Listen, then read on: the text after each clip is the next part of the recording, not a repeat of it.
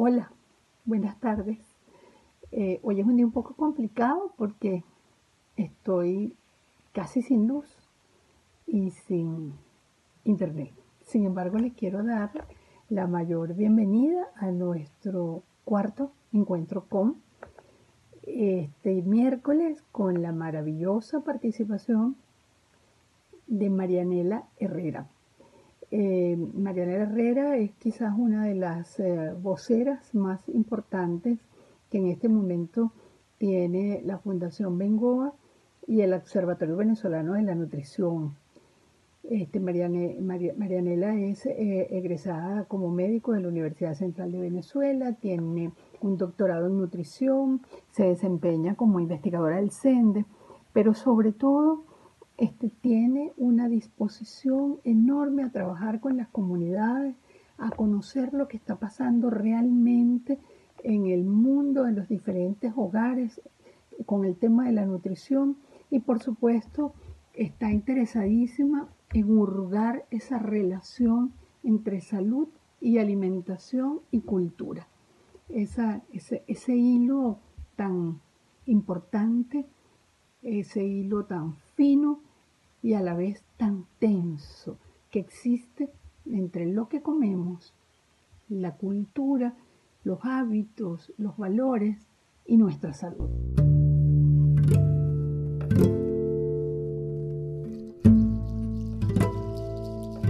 Nuevamente, muchísimas gracias por esta oportunidad eh, que me da el espacio de un encuentro con para exponer sobre este tema que a mí me apasiona porque me acerca un poquito más a la explicación de tantas cosas, de por qué, eh, por ejemplo, eh, la epidemia de enfermedades cardiovasculares a nivel mundial parece no tener fin o porque un niño dice que no le gusta nada cuando está iniciando ese tránsito hacia la mesa familiar, o porque hay niños con retardo del crecimiento y esto tiene que ver con el capital humano. ¿Qué pasa con esa relación entre la estatura y el capital humano? ¿Qué pasa cuando una madre está embarazada y tiene un contexto desfavorable a su alrededor. Entonces, la epigenética es un espacio y es una parte de la ciencia que actúa de alguna manera o está comenzando a actuar de alguna manera como una interfase entre lo social y lo biológico porque llegó el momento en que ya no es tan fácil decir es que esto es social. Esas son cosas económicas, pues, y no tienen que ver con eventos biológicos. Resulta que cada vez más tenemos este tema de esta fuerte interacción entre lo ambiental, lo biológico individual, lo psicológico y las respuestas que vemos alrededor y desde el interior de nosotros mismos. Voy a comenzar describiendo eh, lo que es y la diferencia que puede existir entre la genética y la epigenética. La genética es la rama de la biología que estudia los mecanismos de la herencia biológica. Entre estos mecanismos de la genética se estudia el ADN, su composición, su organización, cómo es su estructura en esos genes, que es la unidad básica de información genética, y en esos cromosomas, cómo se divide, cómo llega a otra generación, cómo pasa desde los padres a los hijos. Eh, hay una información que definitivamente se transmite, se replica y llega, y por eso que los miembros de una familia pues tienen la tendencia a tener características similares. La epigenética, entonces, es el estudio de los cambios en la función de los genes, que son hereditarias y que no se atribuyen a alteraciones en la secuencia del ADN. Es decir, estas alteraciones son temporales.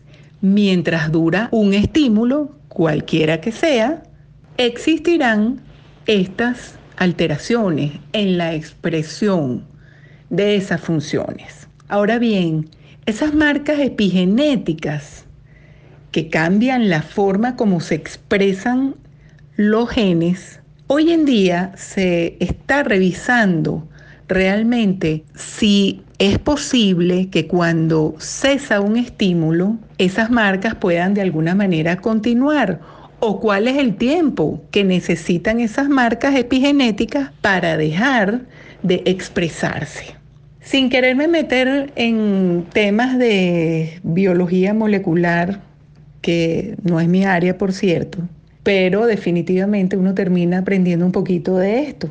Hay que decir que la manera como se realizan los cambios epigenéticos hasta ahora es de dos maneras. Una es la metilación del ADN y otra son la modificación de unas partículas que se llaman histonas. Entonces de ahí la importancia que tiene este mecanismo. Este mecanismo es un mecanismo complejo, es un mecanismo que realmente, y por eso les decía en el primer audio, que la epigenética puede convertirse en esa interfase que abrigue, que sea el puente entre el verdadero intercambio de lo que pasa a nivel social con lo que pasa y se genera a nivel interno individual.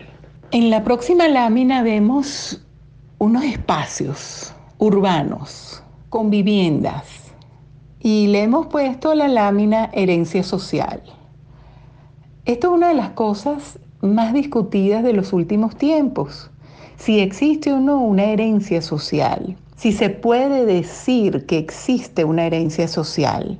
Los estudiosos del tema han expresado que más bien existe una influencia del ambiente en el que se nace. Definitivamente no es lo mismo nacer en en este castillo precioso que vemos aquí, en esta mansión, con todo lo que eso implica, para bien y para mal, no es lo mismo nacer allí que nacer en un ranchito, en una favela de los que nosotros estamos viendo en la parte inferior de la lámina. Y tampoco es lo mismo eh, nacer en una clase media baja o clase media media como la que vemos a la derecha de la gráfica. No es lo mismo porque además se ha hablado que la herencia social, lo que te dejan tus padres, además, por ejemplo, en términos económicos, las asociaciones se ven mucho más entre padres e hijos. De tal manera que, bueno, un padre puede haber hecho una gran fortuna, el hijo nace en ese contexto, tiene todo lo que puede percibir y puede ganar y puede obtener de ese entorno, pero quizás ese hijo pierde la fortuna del padre, en cuyo caso el nieto, la tercera generación, no podrá ver eso que el abuelo hizo en términos económicos. Y por supuesto, hay una alteración desde el, punto de vista de lo multidimensional, pues por supuesto hay unas diferencias y unas brechas importantes producidas por los entornos sociales, económicos, demográficos, epidemiológicos. En la próxima lámina vemos a los contextos, porque realmente hay una influencia que tenemos que tener en consideración cuando estamos hablando de epigenética. Y esa epigenética, ¿verdad? Que ya hablamos que era una alteración temporal del ADN eh, mientras exista un estímulo. Fíjense lo, interesante, ¿no? Porque puede haber un contexto biológico. lo biológico que traigo yo eh, como persona, eh, mis características genéticas, de dónde vengo, eh, las enfermedades que tuvieron o no tuvieron mis padres. Eso determina mi contexto biológico. Pero en este momento estoy inmersa en un contexto epidemiológico. Es decir, en el planeta hay una enfermedad que se ha llamado COVID-19. Esto hace que, bueno, que yo eventualmente no salga de mi casa, tengo mis limitaciones para salir a comprar alimentos, los alimentos que yo pudiera o no tener pudieran estar o no estar restringidos eh, no estoy saliendo a hacer ejercicio porque no me dejan salir a hacer ejercicio y me tengo que quedar en mi casa y a mí me da fastidio pues hacerme, eh, ponerme a brincar en, en mi cuarto, por ejemplo. Hay un contexto socioeconómico que además pudiera estar interrelacionado con este contexto epidemiológico. Hoy en día se ve muy claro, ¿no? Quienes vivimos al día tenemos entonces el problema de que no estamos produciendo el ingreso que solíamos producir y entonces tenemos un problema. Pero el origen no es como tal que yo sea buena o mala trabajadora, que me despidieron, sino que si yo soy médico, por ejemplo, y yo veo pacientes y no puedo ir a ver mis pacientes y yo cuando trabajo es que gano, en este momento tengo eso comprometido. Por supuesto, el entorno demográfico no es lo mismo vivir en el área urbana que en el área rural. El entorno político no es lo mismo que yo viva en un país eh, de tal o cual y determinadas características el respeto a las libertades, que tiene también que ver con ese entorno político, que pudiera eh, decir, bueno, mira, yo puedo ir a comprar lo que yo quiera, pero cuando no está permitido comprar lo que tú quieras porque hay unas restricciones, entonces tú pudieras tener un, origen distinto al, al tradicional esperado como estímulo negativo que va a influenciar a la epigenética.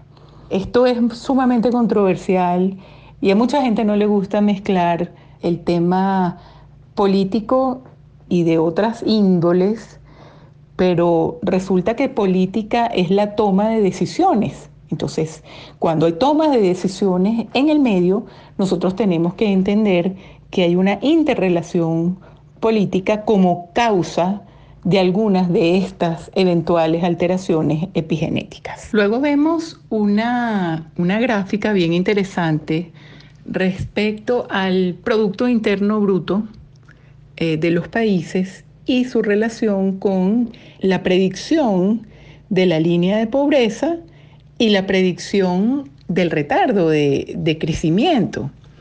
Eh, mucho se ha hablado sobre esto y, mucho se ha discutido de que, por ejemplo, la línea de pobreza sola, pues no es un determinante único para medir bienestar.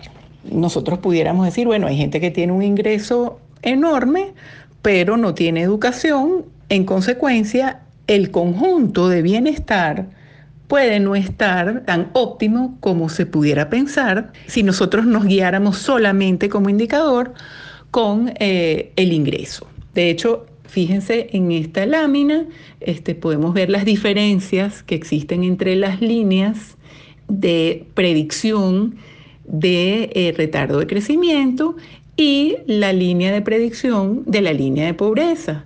Vemos países, por ejemplo, como Colombia, que tiene una, allí, allí está, está por debajo de su línea de pobreza y estamos viendo realmente que tiene un impacto sobre el retardo de crecimiento.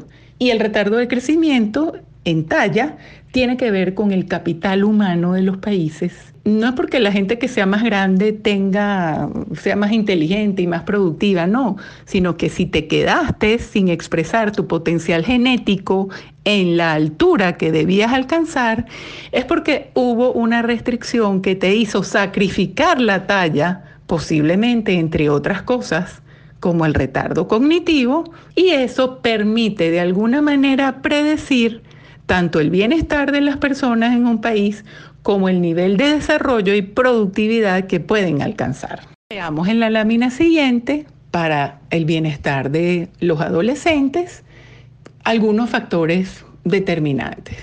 ¿Cómo están eh, en, esa escala y qué es lo importante? Bueno, los servicios sanitarios básicos, eh, que haya agua para que agua segura, para que pudieran estar bien, que se eliminen las ah, posetas al aire libre, eh, la educación es importantísima, eh, la salud, el cuidado y la salud materna, la atención en salud, el cuidado per se del adolescente que se le hace tanto énfasis hoy en día, porque el adolescente realmente es, o la adolescencia, es la etapa preconcepcional donde deben quedar las bases tanto biológicas, psicológicas, sociales, educativas para un futuro adecuado y para que las futuras generaciones estén adecuadas. Nuestra próxima lámina es mm, a modo de recordatorio de nuestro contexto, ya que hablamos de contexto.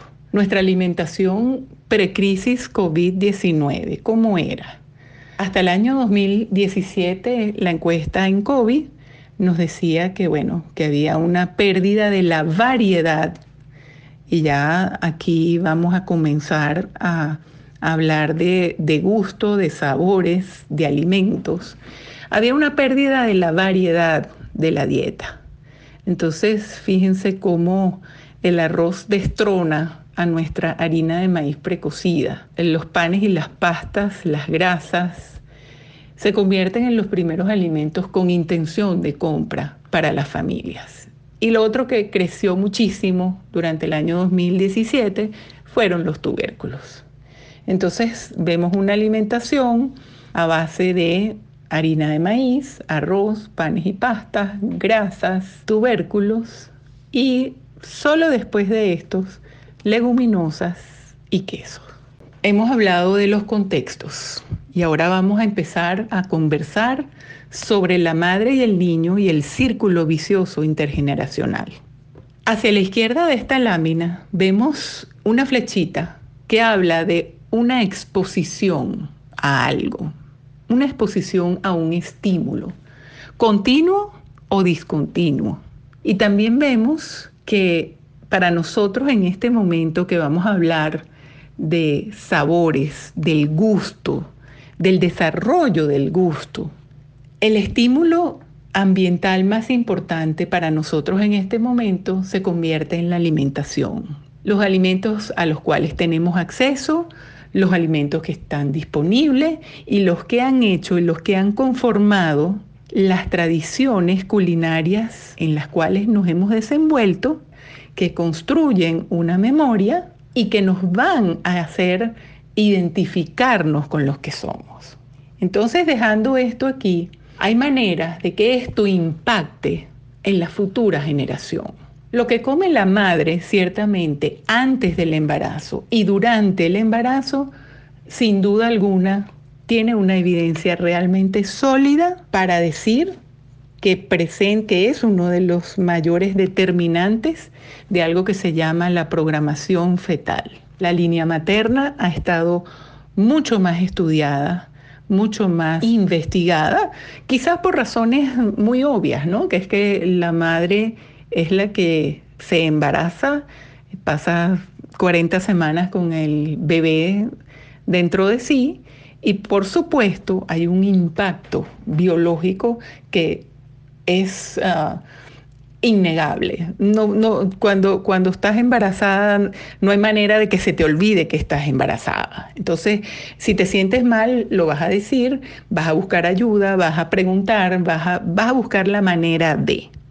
Pero hay otra manera de transmitir este, estos impactos ambientales, nutricionales, y es a través de la línea paterna. La línea paterna está bastante menos estudiada, desafortunadamente, pero lo que come el padre desde que es niño e incluso el reconocimiento de lo distinto que son los ritmos femeninos y masculinos es importantísimo. Ha sido una ganancia impresionante para entender este tema de la programación fetal y las influencias maternas y paternas de estos estímulos a los cuales han estado expuestos los padres y las madres. Muchos estudios que vienen ya desde la hambruna holandesa, desde los estudios de la Revolución Cultural China, hablan que los abuelos hombres que estuvieron expuestos a situación de déficit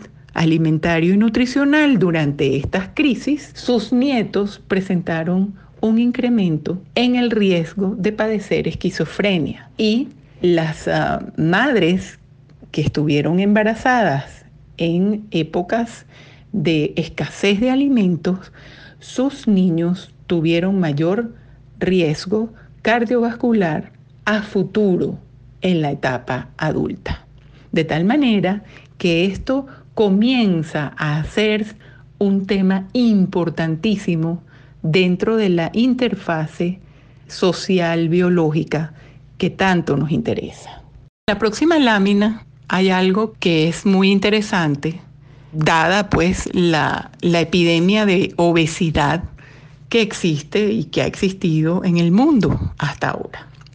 En esta lámina nosotros podemos ver que una madre que ha sido obesa antes del embarazo y cuyo incremento de peso durante esa etapa es excesivo, está expuesta a tener complicaciones como la diabetes estacional y que además esa diabetes estacional cuando ya ocurre eh, puede dejarla a ella con un trastorno a futuro donde tanto ella como su bebé pudieran tener un metabolismo alterado y si ese bebé, producto de esa gestación con excesiva ganancia de peso y de madre obesa preconcepcionalmente, es niña, estaremos repitiendo un círculo vicioso intergeneracional de obesidad.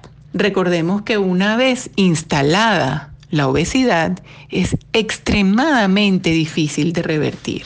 Por eso es que el entendimiento de esto es tan importante. En la próxima lámina estamos viendo lo que significan los efectos intergeneracionales de los padres. Hay unas brechas entre los factores protectores y los factores que nos van a promover la vulnerabilidad.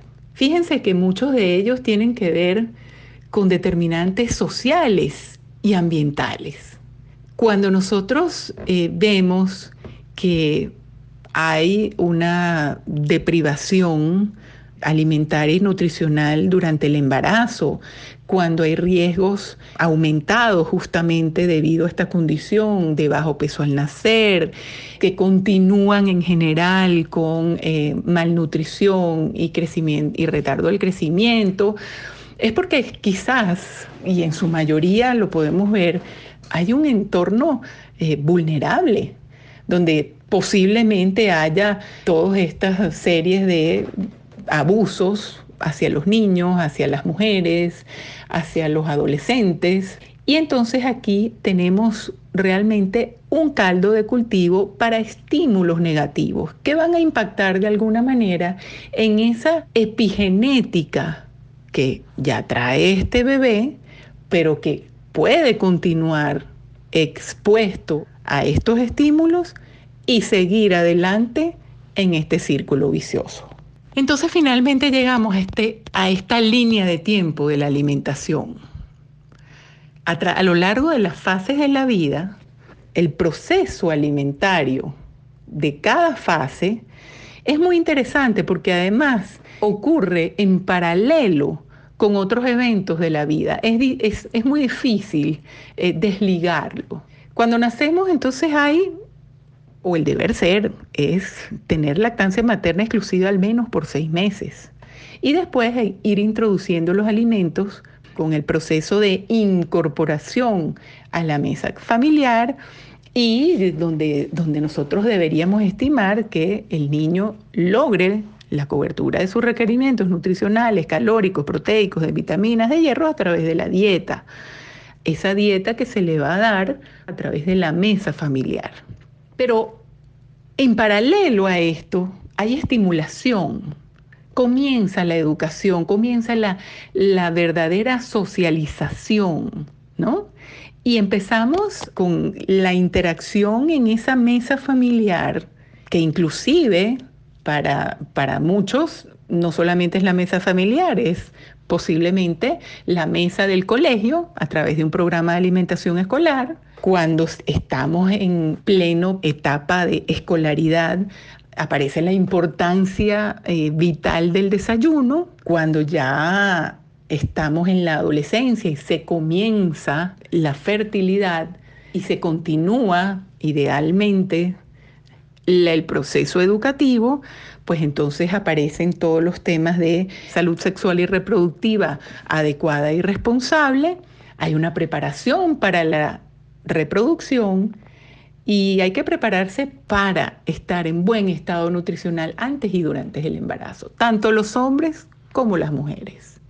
En la adultez, que es el afianzamiento de la productividad, pues ya hay varios procesos alimentarios que se han cumplido, ya la gente ha experimentado lo que es la diversidad eh, alimentaria y durante el proceso de, de, envejecimiento comienza desde que nacimos, ¿no? Pero si empezamos con una alimentación adecuada desde el nacimiento, entonces el envejecimiento no debería ser una enfermedad.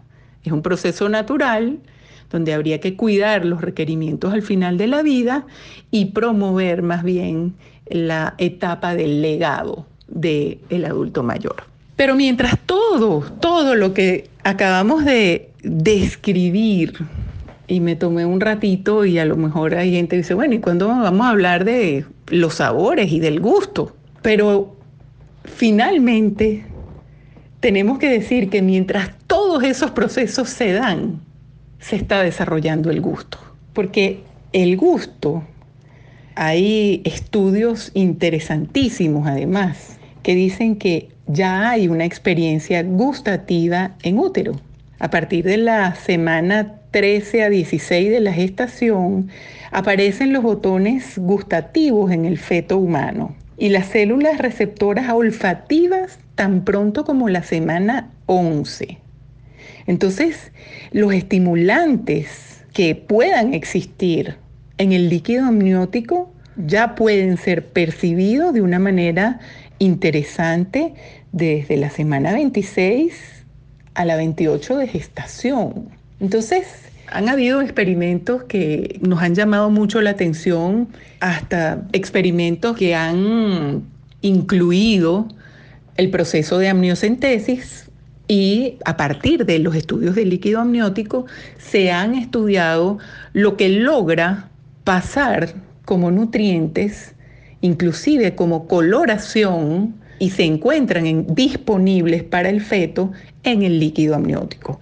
Uno de esos experimentos eh, interesantísimos de los que les estoy comentando fue uno que se realizaron eh, en mujeres que aceptaron tomarse eh, un jugo de zanahoria durante unas cuatro a seis semanas y se escogieron controles que no querían tomarse un jugo de zanahoria todos los días por cuatro semanas y se compararon.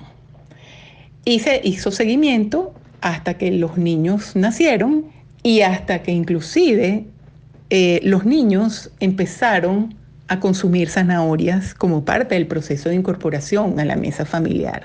El rechazo de los niños que no habían consumido zanahoria, sus madres no habían consumido zanahoria durante el embarazo, fue muchísimo mayor que en el grupo donde las madres habían consumido zanahoria. Inclusive la descripción del estudio es que los niños que consumieron zanahoria como primer alimento después de cumplir el periodo de lactancia materna exclusiva, la cara era de satisfacción, es decir, era algo conocido, era un, elemento agradable en contraste con los niños cuyas madres no habían tomado zanahoria. Otra cosa interesantísima del gusto, porque nosotros, bueno, y esto también es otra discusión grandísima, ¿por qué hay sabores ¿Quién dijo que lo dulce era dulce, lo salado salado, lo amargo amargo? ¿Quién hizo esa definición y por qué?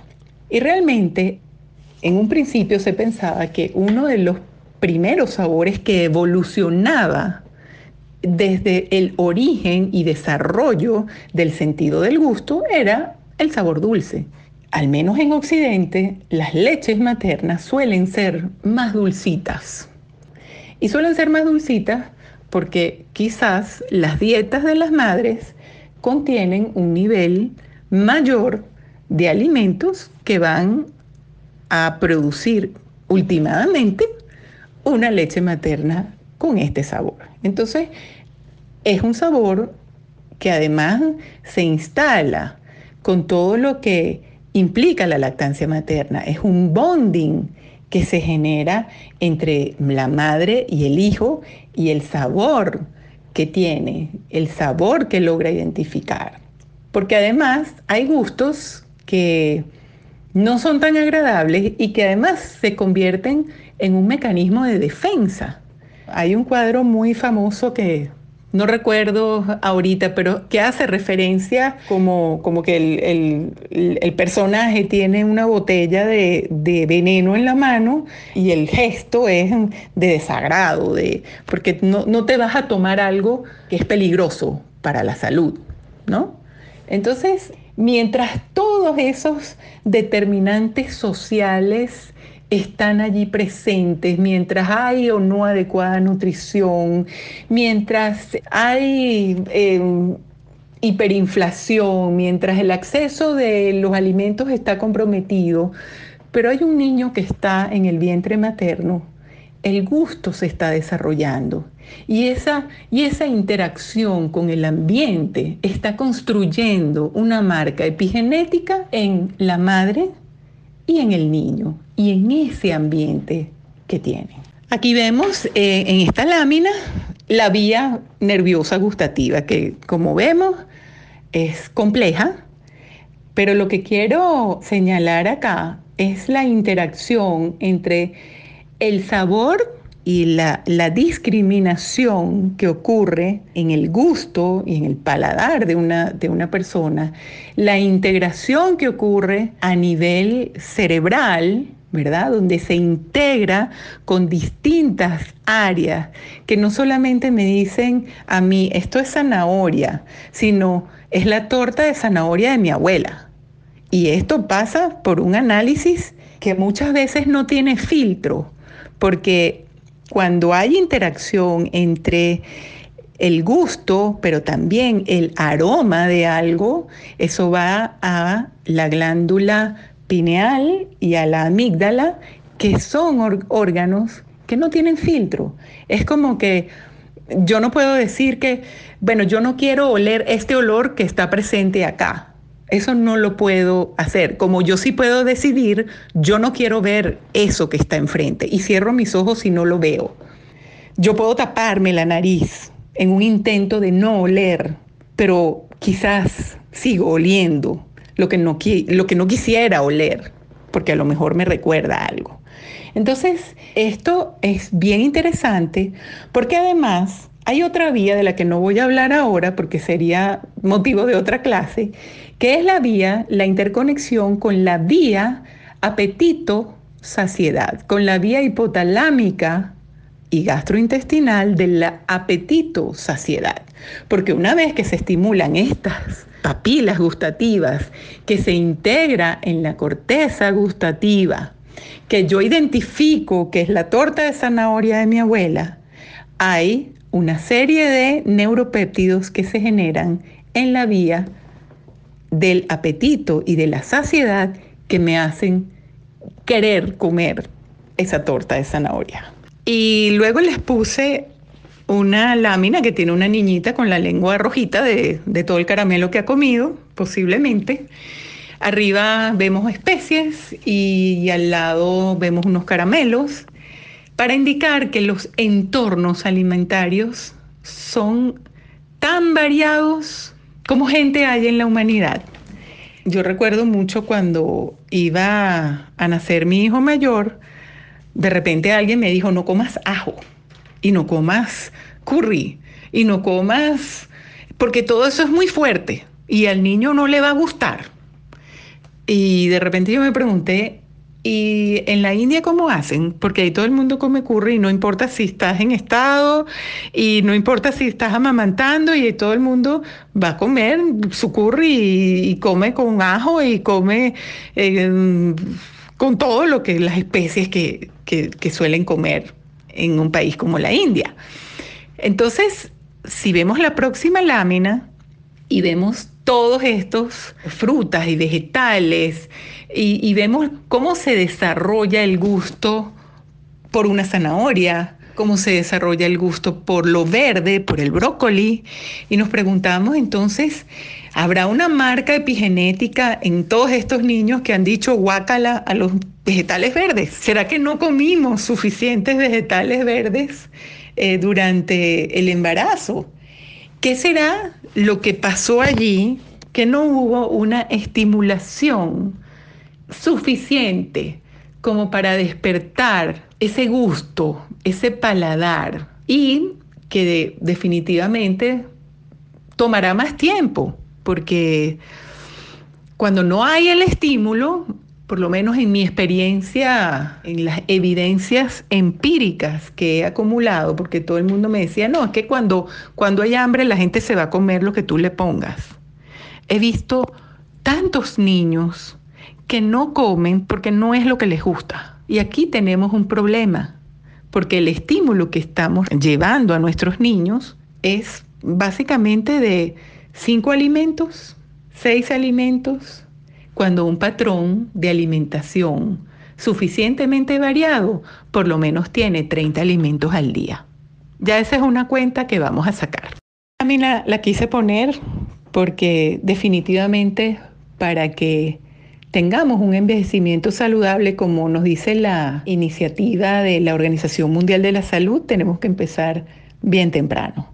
Y bien temprano con ese estímulo de los sentidos, donde hay alimentos variados, donde hay aromas, donde hay elementos visuales adecuados, donde, donde al bebé se le abraza, donde se le canta una canción. Entonces, todo esto comienza desde la ventana en los primeros mil días de vida, con la introducción de alimentos, con la lactancia, perdón, primero la lactancia materna, con la introducción de alimentos, con la estimulación. Y por supuesto, esa estimulación y esos alimentos adecuados que deben mantenerse a lo largo de la vida. Y la próxima lámina que dice 33% de los niños entre 0 y 2 años ya presentaban un retardo de crecimiento en talla en el 2017, donde vemos un efecto ya desde antes del nacer, porque para que un niño tenga un retardo de crecimiento en talla entre los cero y, los, y el final de los dos años, que todavía se encuentra en la ventana de los primeros mil días de vida, que es un periodo crítico del crecimiento, importantísimo. Lo que hagamos en ese, en ese, en ese periodo tiene consecuencias importantísimas a lo largo de la vida. Entonces, ¿a qué sabe la desnutrición? ¿Qué, qué, qué pasa? ¿Cuáles son los sabores?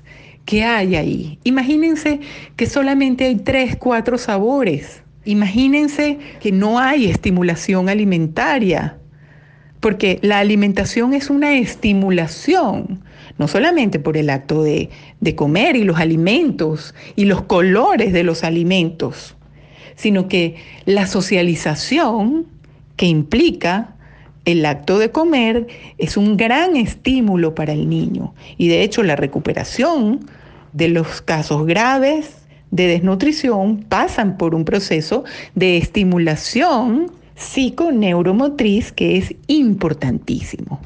Pero, ¿qué hace un niño desnutrido? Un niño desnutrido puede no tener hambre, puede no tener apetito. Y estas son las formas más graves de desnutrición, donde si no hay apetito, hay que referir al niño a un hospital. Y aquí vemos en esta lámina muchos rompecabezas, que es lo que estamos intentando armar hoy, poniendo en contextos con los determinantes, con los individuos, con las experiencias, con los alimentos Y todos estos son piezas de un rompecabezas que tenemos que armar entre todos. ¿Dónde está la programación fetal de la alimentación, de los sabores, más allá que un retardo de crecimiento en talla? ¿Dónde está esa estimulación que viene desde el útero para mejorar la aceptación de un sabor nuevo en la vida del niño.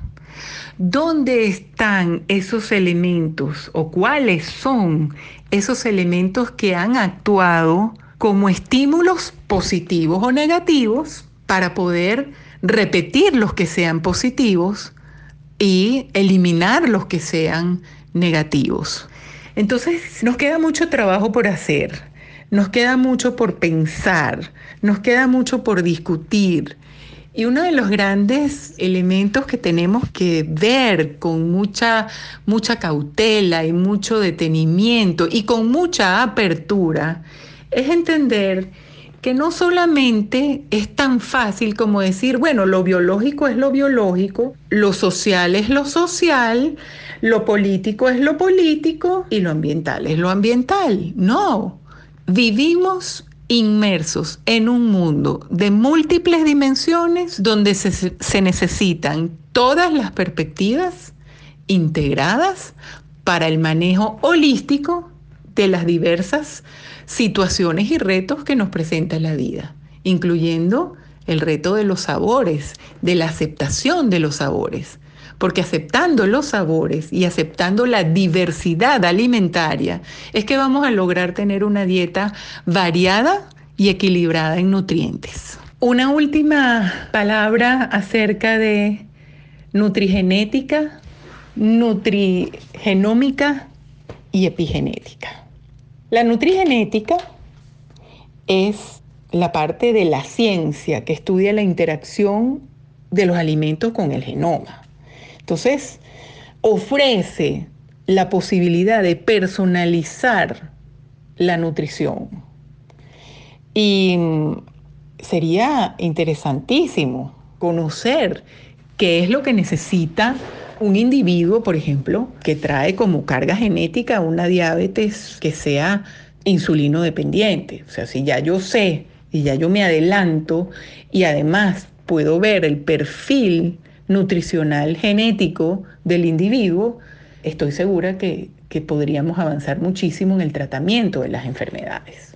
La nutrigenómica es la rama de la genómica que entonces pretende proporcionar un conocimiento molecular, genético, de los componentes de la dieta para decir, ah, bueno, es que de esta dieta son los ácidos grasos poliinsaturados los que le van a dar beneficio a esta persona. O en lugar de consumir algo que tenga lactosa, vamos a consumir otro tipo de azúcar como la sucralosa, la sacarosa, y nos ayudaría muchísimo a comprender lo que sucede desde el punto de vista genético, nutricional, para que la marca epigenética sea positiva, para que no haya una marca genética que sea contraria al bienestar del individuo. Ojalá y alguna vez, y entre otros, los niños podamos decir que van a alimentarse adecuadamente.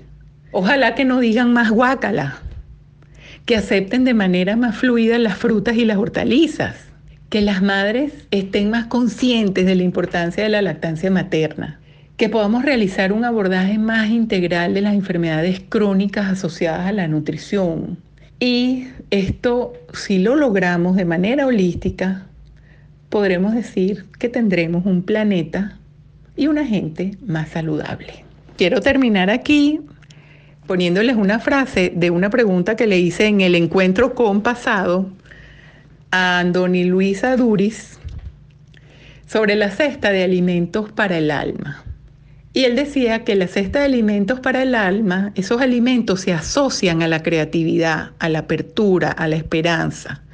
Dibujemos oportunidades a partir de una alimentación que se pueda contar.